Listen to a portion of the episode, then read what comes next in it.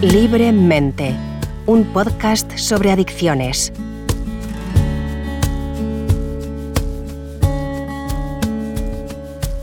¿Qué tal? Bienvenidos a un nuevo episodio de Libremente, un podcast impulsado por la Universidad CEU San Pablo en el que de la mano de expertos mostramos la realidad de las adicciones y aportamos claves para prevenirlas. En 1958, un físico llamado William Higginbotham se estaba preparando para el Día de Puertas Abiertas anual del Laboratorio Nacional de Brookhaven, en Long Island. Quería hacer que la ocasión fuera más entretenida que una mera exposición estática. Pensó que podía realizar un juego sencillo con un osciloscopio, un instrumento para pruebas que emite numerosas líneas onduladas. Lo conectó a un televisor en blanco y negro hizo aparecer una pelota botando de un lado a otro sobre una red como si fuera un juego de tenis. Incluso consiguió que las pelotas que tocaban la red rebotaran.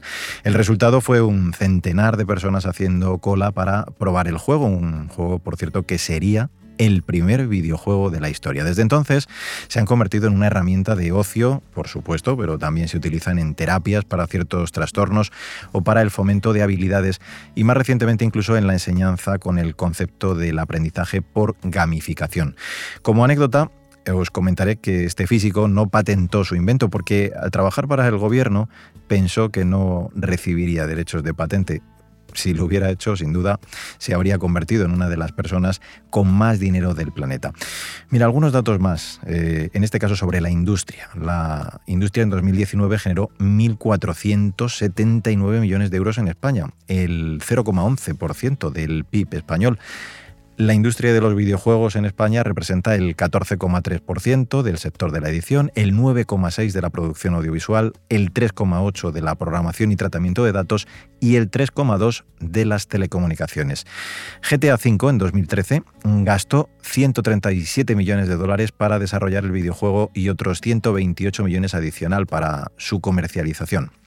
Bueno, pues con estos datos podemos hacernos una idea de lo que mueve esta industria. En otros episodios de Libremente hemos hablado de las conductas adictivas que generan algunas herramientas tecnológicas como el móvil, Internet, las redes sociales, y hemos hablado también de la ludopatía. Hoy queremos hablar sobre videojuegos que así a priori contienen juego, tecnología, internet. Por ello vamos a tratar de despejar algunas dudas sobre si son los videojuegos adictivos o si lo son, eh, si tienen modalidad online, Quizá también vamos a responder a la pregunta, ¿son ahora más adictivos que antes? Eh, si deben estar presentes en los sistemas educativos. Para ayudarnos a despejar estas y muchas más incógnitas, contamos con dos expertos en esta materia. Ellos son Ana Jiménez Perianes, es doctora por la Facultad de Medicina de la Universidad CEU San Pablo, docente del Departamento de Psicología y miembro del Instituto de Estudios de las Adicciones de esta misma universidad. Hola Ana, ¿cómo estás? Hola, ¿qué tal? Y Javier Vargas Hernández, eh, psicólogo general sanitario y orientador educativo. Hola Javier, bienvenido. Hola, buenas Mario. Bueno, voy a plantearos en primer lugar una cuestión que, nos ayude a centrar de qué hablamos cuando lo hacemos de videojuegos. Eh, esa pregunta sería, Javier, ¿qué consideramos videojuegos? ¿Son solo aquellos eh, que jugamos con las videoconsolas? ¿Podemos considerarlos también cuando empleamos el móvil? Incluso una más ¿Son videojuegos las plataformas educativas que cuentan con juegos de aprendizaje? Eh, normalmente nosotros tenemos esa concepción clásica de, videojuego eh, asociado a la consola, a una pantalla y un mando, ¿no? Pero eh, hay que tener en cuenta que no, no, solamente se limita a eso, sino que también podemos ir un poquito más allá con cualquier juego electrónico que se visualice en una pantalla. Entonces esto también incluiría juegos móviles, por ejemplo, como podría ser el Parchís, que tan famoso ha sido durante la cuarentena, ¿no? O, bueno, juegos de, todo tipo, ¿no? Pero, y por ejemplo, ¿son videojuegos las, las plataformas educativas eh, que cuentan con juegos de aprendizaje? ¿También podemos considerarlos? Claro, también, sí, sí. Otra categoría diferente, pero, pero sí, totalmente. Eh, ¿Son los videojuegos, eh, Ana, tan adictivos como pensamos? influyen varias variables. Uno, el tipo de juego y dos, la personalidad o el temperamento que puede tener si hablamos de un niño chico o si hablamos de un adolescente ya una personalidad más o menos eh, formada o un eh, adulto joven. ¿vale? Ya no solo es em, las variables en sí, sino también situaciones que pueden dar lugar, por ejemplo, a situaciones traumáticas, ¿no? por el que aparecen primeros desencadenantes a través del juego. Eh, en relación con esto, ha habido un caso recientemente en el que eh, un, un, adolescente, pues Sí, ha habido un caso eh, de un niño que ha sido ingresado por el uso del, del Fortnite, ¿no? Esto es. Y ha habido determinados aspectos, bueno, pues que efectivamente nos han llevado a pensar que había un problema de adicción detrás, ¿no? Sí, y de hecho uno de los precipitantes, por lo visto que, comentaban, era el fallecimiento de, un, de, una persona muy cercana y con ello empezó el niño a, jugar y a partir de ahí pues eh, fue como una válvula de escape ¿no? a la hora de, de gestionar todo ese duelo mal elaborado y una forma de tener contacto con los demás y demás. Eso hace que al final se genere una parte más adictiva, sobre todo por el el, eh, la falta de, mm, de, regulación emocional, ¿no? Luego hablamos eh, de eso porque me parece muy interesante, pero vamos a abordar desde el punto de vista tecnológico aplicado a los videojuegos del que hablábamos antes, que es un videojuego, que no lo es. Eh, mm, pues si por ejemplo se puede jugar online o se puede jugar en varios dispositivos a la vez, ¿no? todo eso me imagino pues que aumenta esas conductas adictivas, ¿no? El hecho de hacerlo en grupo, el hecho de hacerte competir con otra persona, claro, todo eso es lo que lo hace realmente más adictivo si cabe. Claro, el factor social es muy importante porque mm, eh, los videojuegos online, al fin y al cabo, nos impulsan a interacciones con personas, nos impulsan a competir con otros jugadores o incluso con tus amigos. O sea que no es simplemente, no es simplemente una cuestión de, mm, digamos, eh, a ver quién es eh, el mejor de la partida, sino también eso, que, que lo puedes llevar un poco más allá, ¿no? al mundo de las amistades. Y, luego también el sistema de puntuaciones que, existe dentro de, los videojuegos online, ¿no? Eh, están pensados, la gran mayoría, para, ser, para ser adictivos, para intentar engancharte de, todas las maneras, ¿no? Bombardeándote a través de puntuaciones, eh, colorines en la pantalla, ¿no? Está, todo muy pensado en, lo que ya siendo el juego online para que, para que juegue el máximo tiempo posible. Claro, los desarrolladores, los probadores de, estos juegos al final tienen claro cuando se saca y se estrena un juego eh, que efectivamente va a tener esos efectos de los que, de los que tú hablas. ¿no? Totalmente. Eh, hemos hablado de que los videojuegos tienen esta parte mala, tienen eh, esta parte negativa, ¿no? esas adicciones, pero también, Ana, tienen aspectos positivos y tú podrías seguro decirnos muchos de ellos. Sí, ya no solo simuladores, que, por ejemplo, pueden hacer intervención en determinados trastornos, como pueden ser fobias específicas, eh, imagínate, a volar. Y entonces ahí tiene una parte muy positiva, porque en situaciones en las que no podemos llevar al paciente en situ real, la podemos meter en, en simuladores, ¿no? Sino que también, por ejemplo, para intervenir distintas actitudes y aptitudes de los niños. Ejemplo, si tenemos un niño con un déficit de atención, se puede trabajar la atención a través de este tipo de, plataformas y de juegos. No es tan eh, sencillo a lo mejor trabajar con juegos más específicos, sino utilizando las, nuevas tecnologías porque queremos saber qué parámetros queremos trabajar con, ese niño o con ese adolescente. Entonces, Incluso, por ejemplo, con personas mayores, em, uno de los juegos que apareció al principio en la Nintendo DS fue el Brain Training y se utilizaba con personas mayores para la estimulación cognitiva. O sea, no todos los videojuegos tienen esa parte negativa, sino sí que positiva, siempre y cuando se sepan utilizar y sabiendo qué objetivos son los que queremos trabajar con, este tipo de, plataformas. O sea que, por ejemplo, unos padres que utilizan cada vez más plataformas o multiplataformas de este tipo, hay que decirle que están moviéndose en un entorno seguro porque esto se ha trabajado previamente para saber que, que el uso es el adecuado y que no corren ningún riesgo como en otro tipo de videojuegos teniendo en cuenta el tiempo y teniendo en cuenta el objetivo a trabajar. O sea, no todos los juegos nos van a ayudar a trabajar determinadas áreas o estímulos concretos, sino que tenemos que saber cuál es el límite y cuál es el objetivo en sí con el videojuego. ¿Vale? Por ejemplo, eh, hay juegos de tipo memory que eh, nosotros jugamos de cuando éramos chicos, ¿no? Con las típicas cartas, pero que son en plataforma. ¿Qué estás trabajando? La atención y la memoria.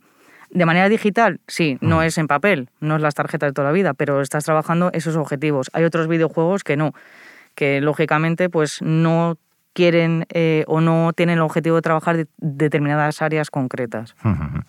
¿Cómo podemos reconocer una adicción a los videojuegos? Eh, no sé, eh, o, dónde está ese límite? No sé si está en el número de horas o en el tipo de videojuego que nos marcaría cuando algo no es un uso bueno o razonable.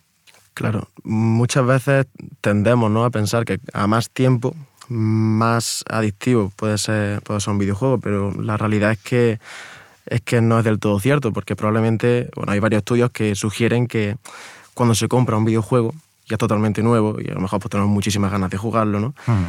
Gastamos, invertimos ¿no? más cantidad de tiempo en, eso, más que, por ejemplo, pues en, otro, en otro tipo de, no sé, en otro tipo de videojuego, ¿no? Pues, al fin y al cabo tenemos ganas de, probarlo y invertimos muchísimo tiempo ahí. Pero eh, yo creo que la diferencia está en que haya un uso desadaptativo a la, a la hora de, de, jugarlo.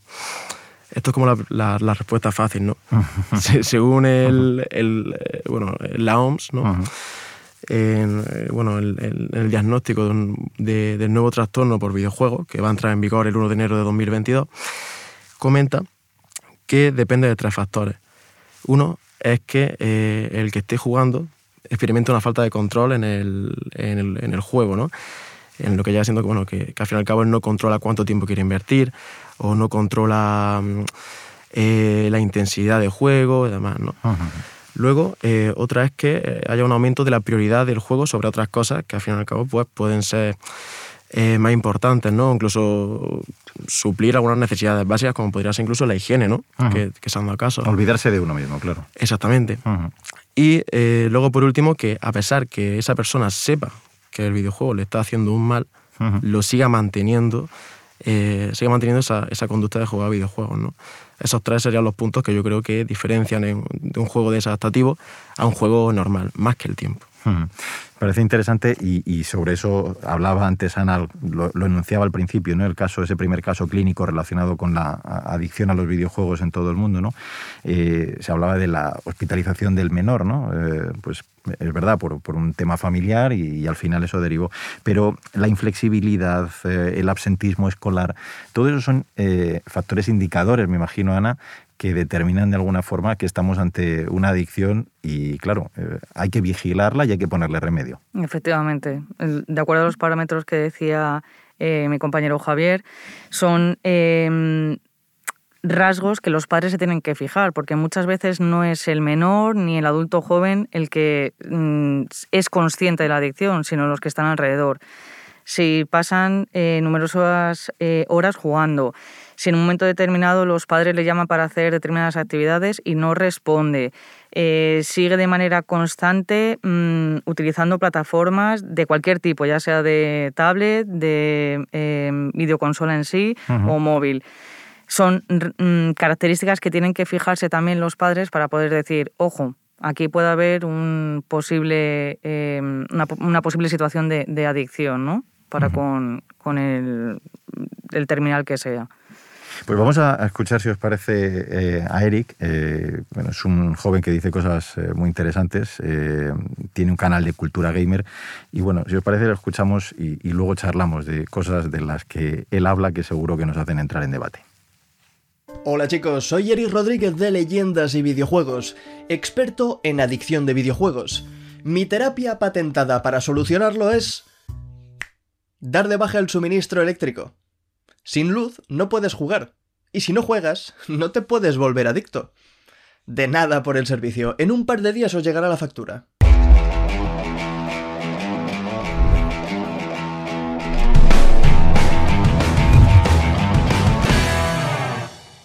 Hace no demasiado ha vuelto a viralizarse por enésima vez una cadena de televisión con programación sensacionalista demonizando a los videojuegos. En una entrevista a una empresa privada donde un autodenominado experto aseguraba lo terribles que son los videojuegos, lo nocivos que son para los jóvenes y cómo el rendimiento escolar, la higiene, el aislamiento social y la agresividad se descontrolan por completo por jugar a unos juegos que afirman carecen de ningún beneficio para los jóvenes. Es un diálogo que todos los que jugamos a videojuegos de forma habitual hemos escuchado cientos si no miles de veces, que asusta a padres y madres haciéndoles pensar que su hijo, por jugar a Fortnite, acabará muerto o viviendo debajo de un puente. Por suerte, es un tema del que puedo hablar con comodidad, porque yo, que me dedico profesionalmente a los videojuegos, he sufrido adicción a estos. Y curiosamente, no estoy de acuerdo con lo que dicen en estos medios, porque aun tener cierto matiz de fondo real, el enfoque es absolutamente disparatado. Permitidme que os lo explique. No os aburriré mucho con mi historia personal, pero sabed que como otras tantas, viene de hace un par de décadas ya. Al igual que muchos de vosotros, yo llevo jugando desde que era niño, y sin embargo mi problema lo tuve con League of Legends y las partidas clasificatorias. Estoy en Ubit diciendo que he tenido un problema con League of Legends, igual esta será la última vez que me veáis por aquí. Pero no, el problema nunca lo tuvo League of Legends. El origen del problema era yo y mi relación con el juego. Vamos por partes. En las últimas décadas los videojuegos han crecido tantísimo, se han diversificado tanto que ya no existe un solo perfil de juego o un solo perfil de jugador, existen cientos. Desde las aventuras cortitas y sentimentales como A Short Hike o Journey, íntimas, sencillas y con un mensaje bonito, hasta los juegos más arcade y más rápidos como el popular Candy Crush para una partida rápida con el móvil mientras esperas al autobús, pasando por supuesto por todo el mundo de los eSports, que es eso una criatura completamente independiente. Dos personas pueden jugar a videojuegos, afirmar ser gamers las dos cuando se lo pregunten, pero tener dos perfiles incluso opuestos. Esto ha provocado con los años que de vez en cuando se utilicen prácticas que igual no son ideales para la salud de los jugadores. En un medio que genera tantísimo dinero ya, si se puede exprimir un poco más de la cuenta, alguna empresa lo va a intentar. Y para esta historia no me refiero a las clásicas polémicas de las loot boxes y similares, sino a las propias fórmulas que tienen algunos videojuegos, buscando crear esa adicción que puede ser muy lucrativa para la empresa. En los mercados de smartphone lo vemos con más frecuencia. Todos esos juegos que tienen un límite de acciones que puedes realizar en un día, ya sea poniendo un tope, con o elementos del estilo, buscan atraparte en las primeras horas, dándote premios, recompensas y permitiéndote jugar bastantes niveles al principio, solo para después ir poniendo trabas a la experiencia con el objetivo de que compres energía o más fichas para seguir jugando. La relación adictiva que se puede generar de esta fórmula es un daño colateral a ese estudio psicológico que hay detrás del videojuego, que busca por encima de todo que los jugadores gasten dinero. ¿Es sano? No, para nada. Pero es una de tantas prácticas nocivas que vemos en algunos juegos, muchos de los cuales suelen aparecer en medios sensacionalistas, como Fortnite con los más pequeños, que también tiene las suyas propias. Véase las skins y su importancia social, los pases de temporada y el miedo a quedarse fuera de los que no juegan al mismo ritmo que sus amigos, o las partidas competitivas que incentivan a alcanzar los rangos más altos y competir por ser el mejor entre tus círculos. Mi historia personal con League of Legends va por un camino similar. El problema que yo tuve residía en la competitividad y en querer subir de rangos, con la frustración de no hacerlo mientras veía a mis amigos escalar posiciones. Al jugar me sentía mal porque no se me daba bien, y cuando no estaba jugando quería redimirme y volver a jugar, solo para no sentirme bien mientras lo hacía, degenerando en una relación muy tóxica. Pero tanto mi historia como los ejemplos que os he puesto de Fortnite tienen un componente común, y es que se trata de un problema social. Si todos los chicos de un grupo de amigos juegan al mismo videojuego, cualquiera que quiera formar parte de ese grupo lo querrá hacer, y los elementos que espolvorea el videojuego se asegurarán de tenerle enganchado y gastando todo lo posible. No olvidemos que detrás de los juegos hay empresas que buscan lucrarse, y los videojuegos realmente gratis no existen, solamente adaptan su monetización dejando comenzar a jugar gratis para después incluirla en puntos clave. Sin embargo, aun mostraros prácticas que no son buenas, o confesaros que yo he tenido problemas con los videojuegos. Insisto que estos no son el verdadero problema. El verdadero problema nace de la falta de control con los mismos, porque podemos sustituir todas las veces que he dicho Fortnite por Instagram o ver la televisión y veréis que esto funciona igual. Todos los malos padres esperan tener buenos hijos, y una falta de control en los horarios y las obligaciones de un chaval en una época tan vulnerable como es el colegio o el instituto son la fórmula perfecta para generar una adicción que pueda desencadenar en todos esos problemas que dice el autodenominado experto que os mencioné al principio. Sin embargo, echarle la culpa a los videojuegos directamente es lo mismo que decir que te vas a quedar sordo porque escuchas música. La industria de los videojuegos tiene ramas para todos y cada uno de los perfiles de jugadores, y algunos de los juegos más populares entre los chavales sí que utilizan prácticas que tal vez no sean demasiado buenas, pero prohibirle al chaval los videojuegos por completo, en lugar de interesarte y entender lo que ocurre, lo que provoca es un aislamiento social que puede llegar a ser peor. En el equilibrio está la clave. Una buena selección de videojuegos puede ser enriquecedora, y un horario o unas normas pueden ayudar al chaval a tener una relación sana y adecuada con los mismos. Lo que os he ido explicando a mí me ocurrió con 19 o 20 años y tomé la decisión de que no quería seguir jugando partidas clasificatorias porque me estaba afectando. Pero puedo seguir jugando a League of Legends, puedo jugar una partida con mis amigos de vez en cuando, probablemente pierda, pero me lo pasaré bien. La relación que tengo con el juego es más sana. El competitivo mejor se lo dejo a los profesionales y a los aspirantes, que ellos lo sabrán gestionar mucho mejor que yo. Con esto dicho, yo me despido y mira, me voy a desempolvar el LOL, mira lo que te digo. ¿Todavía se juega Blitzcrank? Me gustaba Blitzcrank. Es muy interesante ¿eh? lo que dice Eric. Desde luego, yo creo que tenemos ya puesto sobre la mesa muchísimos asuntos. Por ejemplo, eh, sobre todo, quizá el desconocimiento de las industrias que están detrás. Esas industrias cuya función es ganar dinero y esas partidas competitivas en las que al final intentan eh, conseguir a los chavales. ¿no? si todo eso se explicara bien también desde pequeño, a lo mejor también las cosas resultaban un poco menos nocivas, ¿no? Javier. Totalmente, sí. Y además pasa, pasa una cosa, que muchas veces eh, esta industria avanza tan rápido que es muy complejo seguirle el ritmo, sobre todo en gente que, no está tan familiarizada con el, con el mundo de los videojuegos, ¿no? Pero sí, sí, o sea, eh, es súper obvio que algunas empresas adaptan al videojuego al público que, que sabe que más dinero va a gastar, ¿no? Por ejemplo, pasa con Fortnite hace unos cuantos, hace unos cuantos años, hace un par de, temporadas, ¿no? como le llaman en el juego, eh, era bastante más complejo llegar a ganar una partida, porque eran todos jugadores reales, ¿no? Y supongo que por el, por el hecho de que ahora lo juegan más niños, han eh, disminuido un poco esa dificultad, añadiendo en vez de jugadores eh, CPU, que son personajes controlados por el, por el propio videojuego que son muy sencillos de matar. O sea, que realmente es como una fuente de, puntuación eh, muy suculenta. ¿no? Se ha bajado el nivel para que puedan jugar público pues más infantil, ¿no? Este Totalmente. Que vamos, supongo que será por el tema de que al fin y al cabo eh, gastarán más dinero eh, los niños ¿no? a través de la tarjeta de sus padres más, que, más que el adulto como, como antes. Fíjate, decía Eric también una cosa muy interesante, dice, eh, yo lo que quería, jugaba él al, League of Legends, y decía yo lo que quería es subir el rango, ¿no, Ana? y eso me provocaba, como no era capaz, me provocaba frustración, porque no podía ser el mejor, y tenía que jugar, tenía esa necesidad de jugar para redimirme. yo creo que ha dado la clave, ¿no? De lo que al final el problema que tiene una persona cuando le ocurre algo similar a mm. lo que le pasaba a él. Claro, es una de las variables ¿no? a tener en cuenta en cuanto a la adicción. Él ha dicho muy bien que hay muchas variables, pero que él en ese caso se sentía con el tema de la frustración y que quería ser el mejor. Entonces, claro, ese componente de llegar a ser el mejor y ver que sus compañeros de la misma edad no llegaban, él no llegaba a, esas, a esa situación, hacía que él pasar horas y horas jugando. Y es un componente adictivo, al final, también ponerte en el rango en el que están tus compañeros.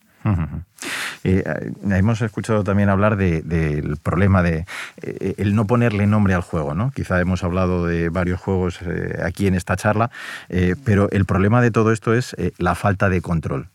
¿A qué se debe esa falta de control de los padres? Al final también es que se deja a esos hijos desde pequeños, que la tableta les eduque igual que hacen con la televisión en ocasiones, y al final eh, es lo que deriva en este tipo de, comportamientos y, de los que estamos hoy hablando? Sí, yo, yo considero que, que, sobre todo se debe a falta de información, falta, o sea, falta de conocimiento al, de esa herramienta de los videojuegos, ¿no? que al fin y al cabo no deja de ser un, juego para pasarlo bien, pero claro, un mal uso puede derivar a, todos esos aspectos negativos de los videojuegos. Eh, luego, por otra parte, también es cierto que cuando ha ocurrido cosas como la pandemia, hmm. que no han tenido todo el mundo en nuestras casas y demás y tal, sin poder salir, las opciones de ocio se ven muy, muy reducidas. Entonces, eh, muchas veces no, no, queda espacio ¿no? Para, para otro estilo de, de juego que a través de los, los propios, de los propios videojuegos. ¿no? Me gustaría que nos hablaras al hilo de eso, de un trabajo fin de máster, me parece que has dirigido, en el que has hablado precisamente de cómo ha influido el confinamiento por el COVID-19 ¿no? Eh, en el uso, en el abuso probablemente de estos videojuegos. Eh, no sé si podrías presentarnos así, grosso modo, algunas conclusiones eh, de, lo que habéis estudiado y de lo que habéis derivado ¿no? después de todo este tiempo de análisis. Sí, claro. Pues mm, era un estudio muy muy, completo porque consideraba un montón de, variables, como podría ser, por ejemplo, la inteligencia emocional, como podría ser el, nivel de estudio alcanzado, como podría ser incluso el género, ¿no? Y, bueno, entre las conclusiones nos llamó la atención que tanto el, tiempo de juego como el, nivel de, de, adicción a los videojuegos había incrementado notablemente durante la, durante la pandemia. Claro, todo esto no es extrañar al fin y al cabo si no tenemos otras opciones de ocio más que, más que eso, ¿no? Y que muchos videojuegos, o sea, muchas empresas de videojuegos sabían que era una oportunidad perfecta para enganchar a un montón de jugadores, entonces sacaron juegos gratis, bueno, gratis, ¿no? Como comentaba en, el, en, el, audio. Eh, también un montón de bonificaciones extra con tal de, engancharse, ¿no? Y, nada, eso por, eso por un lado, ¿no? Y luego también como cosa curiosa el, tema del nivel de estudio alcanzado. Resulta que la gente universitaria, eh, bueno, que tiene un, grado universitario que está estudiándolo, ha jugado más que, una persona que está con otro nivel de, de estudio, un grado medio, un grado superior y tal. Y, además, muy notablemente, o sea, esa, esa gente juega muchísimo más que a los demás. Y claro, podemos decir que, eh, vamos, esa es, la, esa es un poco la, suposición que tenemos de que todo esto se puede deber a que, a fin de cuentas, como eh, todas las asignaturas ¿no? de carácter práctico que habría en la universidad y demás, como, como no se puede hacer a, través de, bueno, pues no se podía hacer de manera presencial, pues eh, ha, impulsado ¿no? a que se juegue mucho más eh, a los videojuegos. Eh, ha hablado Eric en algún punto de, también de su charla, decía él, lo contaba, que dentro de estos juegos a los que le estamos poniendo hoy algún nombre también, hablaba él de los eSports, ¿no? Eh, creo que se refería a ellos como criatura independiente o algo así. No sé cuál es vuestra valoración también de esta realidad ante la que nos encontramos. A ver, el, el tema de los eSports es que se, se utilizan también de, forma profesional. Entonces, sí es verdad que es un tipo de plataformas o un tipo de videojuego, mejor dicho, que es totalmente desligado al tipo de juego de Fortnite o el GTA que, comentabas antes al principio. Se ven como eh, dentro de los videojuegos como más formales. ¿sí? Y, y, se dedican desde el punto de vista profesional otro tipo de, de perfiles, aunque como bien decía Eric, no, no hay un perfil eh, cerrado ¿no? en, la forma de, jugar o quién juega esos videojuegos. De hecho, a colación de lo que decía Javier con, su TFM, eh, una de las cosas que nos dimos cuenta es que también, que se suele pensar, ¿no? que es el, hombre el que más juega y había muchas mujeres que también eh, jugaban. Entonces, ahí los eSports se ven como más, más, más formal desde, desde, el punto de vista de los, de los videojuegos. Claro. Y el riesgo de esas comunidades eh, que se crean en torno a estas eh, plataformas, eh, ¿cómo podemos o qué, qué, podríamos valorar en torno a ello, Javier? Em, como forma de evitarlo, hmm. bueno, pues yo siempre, yo siempre digo que al fin y al cabo es, una cuestión de, de, conocer el juego. Una vez que tú conoces el juego, conoces la comunidad, es mucho más fácil saber cómo funciona, cuáles son sus mecanismos de, de, enganche, ¿no? Y, y, por eso pues, poder desligarse y poder reconocer eh, qué parte es más desadaptativa y cuál más adaptativa, ¿no? Yo diría que es a través de, de eso. Sí, Ana, dime. En relación a, eso, ahí, em, empieza Eric ¿no? diciendo, la solución ante todo esto es cortar la luz. Fíjate qué, qué frase más, más significativa, ¿no? el, el, otro día justo, hablando con mis, con mis alumnos, les decía, ¿cómo, cómo haríais para, desde el punto de vista familiar, trabajar el ámbito de, la adicción a videojuegos, internet y demás? y, una de las cosas que yo les proponía es, directamente apagamos el internet. Por supuesto que no, lo que dice Eric, esa no es la solución. La solución es trabajar con los padres, poner límites, saber lo que dice Javier, ¿no? Muchas veces los padres desconocen cómo es el videojuego. Siéntate con el niño a jugar. Mira, observa. Evalúa si de acuerdo a las características que tiene ese videojuego, es idóneo para la edad que tiene el niño. ¿Qué variables puede haber que enganchen? ¿Vale? Entonces, sí que me parece muy interesante cómo empieza Eric, porque es una frase muy mm, sencilla, pero significa mucho. Esa no es la solución. Lo que decía Javier antes, ¿no? Tenemos que convivir con el videojuego, tenemos que convivir con las nuevas tecnologías y lo que hay que aprender es a poner una serie de normas de acuerdo a las características de, cada tipo de, TIC, ¿no? Claro, porque en línea esto que estabas contando, al final el problema, y creo que también se decía en un momento, es que esa prohibición, eh, ese problema, ¿no? A veces te puede llevar a un aislamiento. Si, si el padre prohíbe automáticamente sin conocer el, videojuego o intentar jugar en familia con él, al final eh, te eh, incluyes en una realidad social distinta a la que está todo el, resto de, familias ¿no? y de mm. jóvenes. Así es. Sí, pero sí, ahí habría que matizar eh, con respecto a lo que ha dicho Eric, en el sentido de no todo el mundo tiene un déficit en habilidades sociales. O sea, ahí sí que lo matizaría, porque sí que es verdad que hay otras variables, como hemos visto, en cuanto a la adicción. No por tener un déficit en habilidades sociales va a suponer una adicción a, los videojuegos. Hay, hay, como bien decía, por otro lado, eh, perfiles que tienen eh, buenas relaciones sociales y aún así, por otras variables, se terminan eh, volviendo adictos ¿no? a ese tipo de, de videojuegos. Pues qué interesante. Hasta aquí esta nueva entrega de Libremente. Ha sido, de verdad, ¿eh? Eh, muy instructivo el poder hablar con vosotros eh, bueno, pues sobre este tema que yo creo que además hemos roto algunos mitos y hemos respondido a todas esas dudas que seguro que os habíais planteado. Muchísimas gracias a los dos por habernos acompañado, Ana Jiménez Perianes y Javier Vargas. Gracias por habernos acompañado. Muchas gracias. Gracias. y a ti, por supuesto, que nos escuchas. Recuerda que tienes disponibles otros episodios específicos donde hablamos sobre adicción a sustancias, a móviles e incluso tres episodios dedicados a la orientación y a la ayuda a través de la familia, los valores o la religión. Nos escuchamos en el siguiente episodio de Libremente. Hasta entonces.